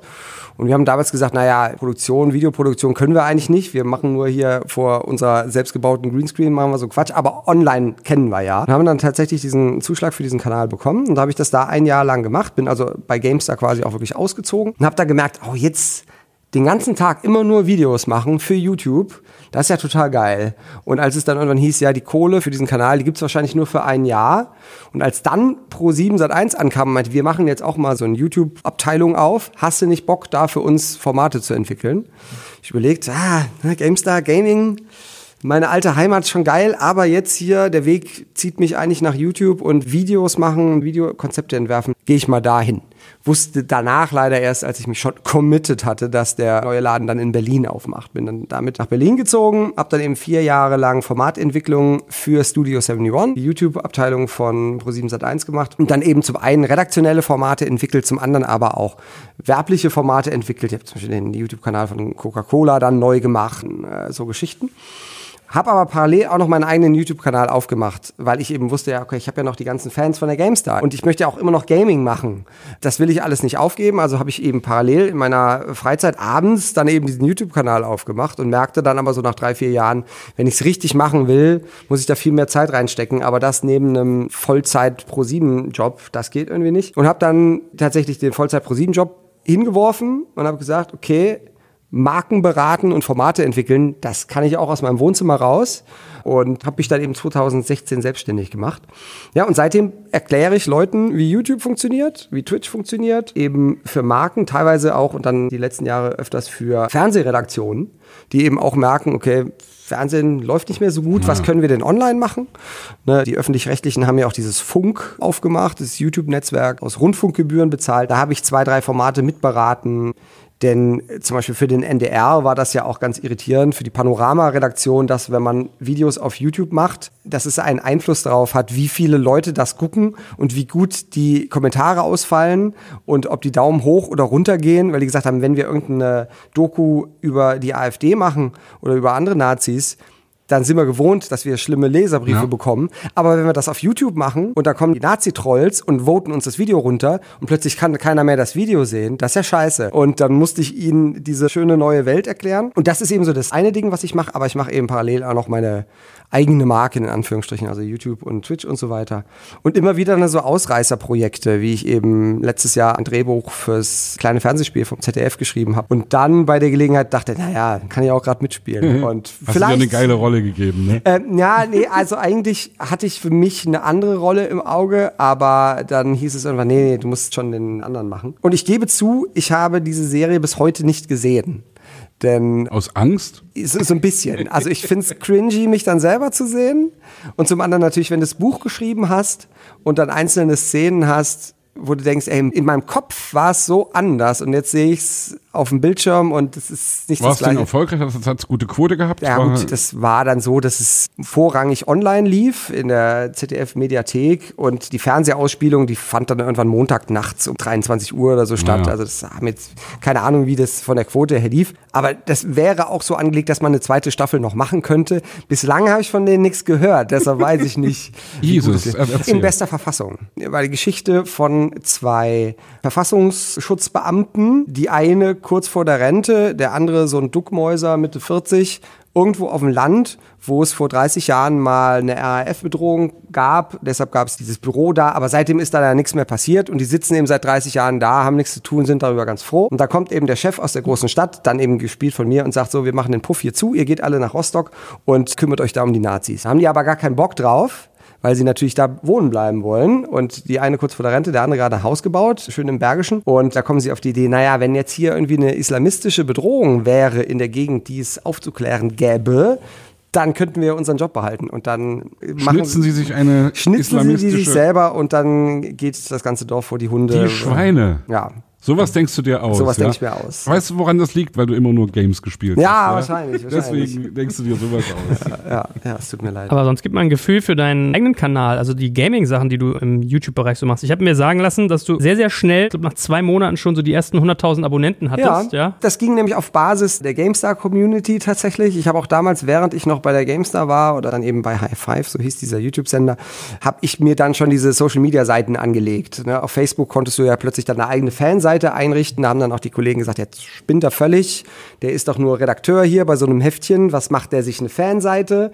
Und ich habe immer gesagt, na ja, wenn ich irgendwann nicht mehr bei der GameStar bin und irgendwo anders, dann gehen die ja mit. Ich meine, die Marke bin ja ein Stück weit auch ich. Und das hat dann eben funktioniert, als ich dann den Arbeitgeber gewechselt habe und gesagt habe, ich habe jetzt hier diesen Kanal und ich mache jetzt hier auch die gleichen Videos, die ihr vielleicht von der GameStar kanntet und mochtet. Könnt ihr ja hier abonnieren. Und dann waren das eben sehr schnell 100.000. Aber ich habe jetzt, was, sechs Jahre später, habe ich auch nur knapp über 300.000. Also es war dann nicht so, dass das dann so explodiert ist, wie es hätte explodieren können. Aber dafür hätte ich das eben auch Vollzeit machen müssen. Aber ich hatte ja noch diesen anderen Job. Wie kam es bei dir an, Goda? Was genau kam bei mir an, dass der Deine- Fabian seine arrogante Fanpage gemacht hat?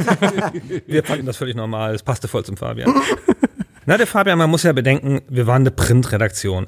Und das war ja schon zu sehen, was immer man über den Fabian sagen muss. Das ist nur das untere Viertel seines Fähigkeitenspektrums. Oh, ja, also- das Schreiten von Printartikeln. Fabian ist ja noch, also ein super Redakteur, ja, ja, aber also noch viel stärker bei der persönlichen Präsenz und bei dem Improvisierten und diesen ganzen Sachen. Und dass der so ein bisschen unterbeschäftigt war bei der GameStar nur mit Printartikeln, das war damals ein Problem, fand ich im Nachhinein. Also wir hatten halt einfach keinen Job für den, ja, wir haben halt Print gemacht. Und dann haben wir halt ein paar Videos gemacht, aber dann war für Fabian der einzige Weg sozusagen da noch weiterzugehen, war halt diese klassische leitender Redakteur und Chefredakteursgeschichte. Und da gab es irgendwie keinen Weg und es hat sich erst aufgelöst, als wir dann hinterher, und das ist einfach durch die Zeit gekommen. Ja? Also als wir dann angefangen haben, YouTube zu machen und sowas, dann plötzlich war klar, ach ja, das muss ja der Fabian machen. Ja? Und der Nino und so, diese Leute, die halt gut aussehen und nicht die anderen. Nee, aber das Lustige war auch noch, dass ich damals. 2009 war das als mit High Five. Ah ja.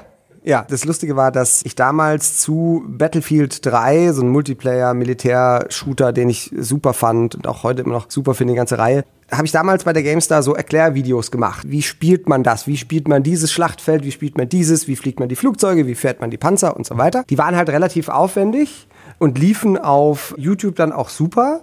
Aber konntest halt kein Geld mit verdienen. Eigentlich kann man mit YouTube-Klicks auch heute noch kein Geld Ich wollte verdienen. gerade sagen, geht das? Nee. Es sei denn, du bist Gronk und machst halt im Monat 40 Millionen. Dann, also YouTube-Klicks. Dann geht's. Aber mit irgendwie 2000, also ich, so Pi mal Daumen, für 1000 Klicks kriegst du ungefähr einen Euro. Also ne, 40 Millionen, das geht schon. Ich mache im Monat vielleicht so eine Million. 1000 Euro kann ich nicht mal Miete zahlen. So, und dann waren die eben damals sehr erfolgreich und ich hätte die eben gerne weitergemacht, aber die Chefredaktion hat auch gesagt, wir können dich halt jetzt nicht vier Tage lang sitzen lassen für so ein Video, was dann halt gut geklickt wird, aber das Video bringt dann halt 40 Euro ein. Das ist ja Quatsch. Und als ich dann eben meinen eigenen Kanal aufgemacht habe, war das auch die Prämisse, hier mache ich jetzt diese Tutorial-Videos. Musste dann selber merken, ah nee, das sind ja immer noch fünf Tage Arbeit. Wenn ich die an die Abende setze zu meiner Arbeit bei Studio 71, dann kriege ich im halben Jahr ein Video fertig.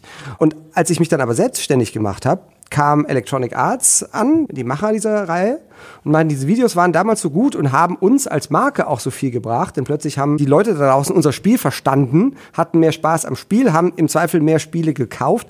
Kannst du das jetzt nicht zukünftig für uns machen? Als Auftragsarbeit, quasi redaktionelle Auftragsarbeit. Und da habe ich gesagt, ja, wenn ihr mir irgendwie einen Tagessatz zahlt, der vergleichbar ist mit dem Tagessatz, den ich jetzt hier beim Beraten von Leuten bekomme, dann ist das super. Dann muss ich mich ja auch nicht, muss ich mich nicht fragen, berate ich jetzt hier Siemens, was YouTube angeht, oder mache ich Videos, auf die ich Bock habe. Wenn ich für beides gleiche Geld bekomme, ist das ja top. Es war natürlich dann für die Videos ein bisschen weniger, aber ich habe damit eben Videos gemacht, die meine Zuschauer gucken wollten, die die super fanden. Damit ist mein Kanal weitergewachsen, was mir dann wieder für andere Kooperationen geholfen hat. Und das war wirklich eine schöne Win-Win-Win-Situation, weil alle nachher happy waren. Ich musste natürlich dann Werbung ans Video ranschreiben. Siemens war froh, dass du sie nicht mehr beraten hast. ähm, nee, mit Siemens habe ich tatsächlich nur, um mal unseren Namen zu nennen. Und das ist auch, wenn du jetzt überlegst, was wären denn so Zukunftspläne? Ich halte mir da immer gerne Sachen offen, wenn jetzt plötzlich einer sagt, hier, wir drehen so einen Film, willst du dich nicht selber spielen? Nicht selber spielen kann ich ganz gut. Bin ich dafür gerne zu haben. Aber wenn irgendwer sagt, wir haben ein neues Spiel, kannst du das deinen Zuschauern erklären und wir bezahlen dich für das redaktionelle Handwerk. Das sind halt genau die Sachen, auf die ich Bock habe. Ich meine, unser Titel ist ja Kunstschrift digital, Gunnar. Und du merkst ja auch, wir haben so ein bisschen versucht mal abzuklopfen, okay, was kommt danach? Also bei dir war es jetzt der Podcast, bei Fabian ist es YouTube.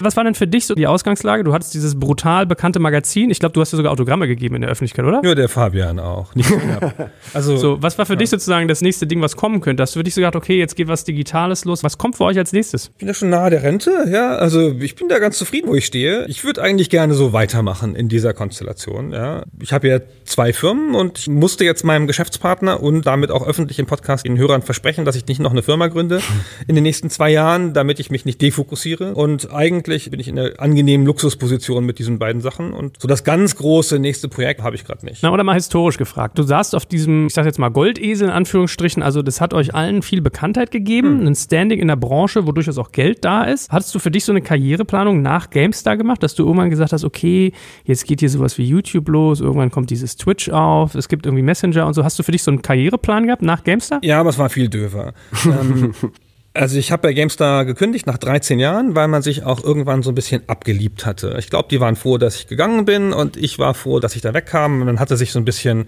es ist einfach nach 13 Jahren einer Firma, ist es auch mal ein bisschen viel. Ja. Und ich habe dann gedacht, das ganz Logische, was alle Redakteure machen oder alle Leute aus dem redaktionellen Bereich, man casht ein, indem man in die PR geht, also Public Relations macht auf die andere Seite. Und dann habe ich nacheinander für zwei Spielefirmen PR gemacht. Und ich hatte aber schon so locker mehrmals überlegt, eine Firma zu gründen, also sogar eher ein Startup mit einem technologischen Produkt und so, mit einem der Programmierer bei der GameStar. Und der sagte, geh da nicht hin zu dieser anderen Firma und mach PR. Ich sag dir mal was fürs Leben, Gunnar andere Firmen sind nur anders scheiße.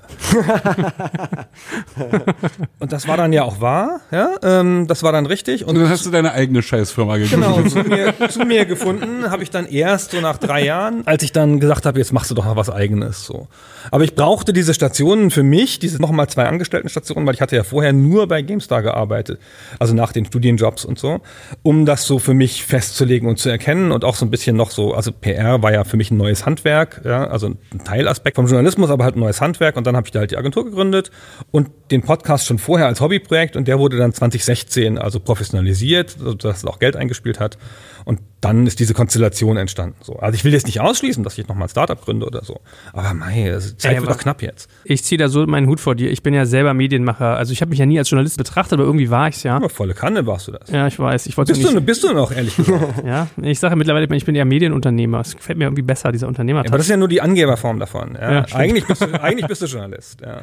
Ich bin Content Creator, würde Ina Aogo jetzt sagen. Jetzt mal ganz ehrlich, du bist immer der, den wir als Menschen in der Start-up-nahen Wirtschaftspresse als den einzigen Journalisten wahrgenommen haben, den es da gibt. Wir haben immer gedacht, Achtung, musst du vorsichtig sein mit der Meldung, der Joel, der guckt wieder ins Handelsregister. ja? Das ist der einzige Journalist, der weiß, dass es ein Handelsregister gibt, offenkundig auf der Welt. Und da schließe ich alle mit ein bei Manager Magazin und Handelsblatt. Ja? Der Joel guckt da immer rein und dann sagt er, guck mal, was ist denn da eure, ich habe da einen stillen Teilhaber und alles. Ja. Oh, das schmeichelt mich, aber Dankeschön. Aber ich weiß einfach, wie bretthart das ist, diese andere Seite zu haben. Also PR ist manchmal echt ein Pennerjob. Du musst halt echt Leuten Geschichten schmackhaft machen.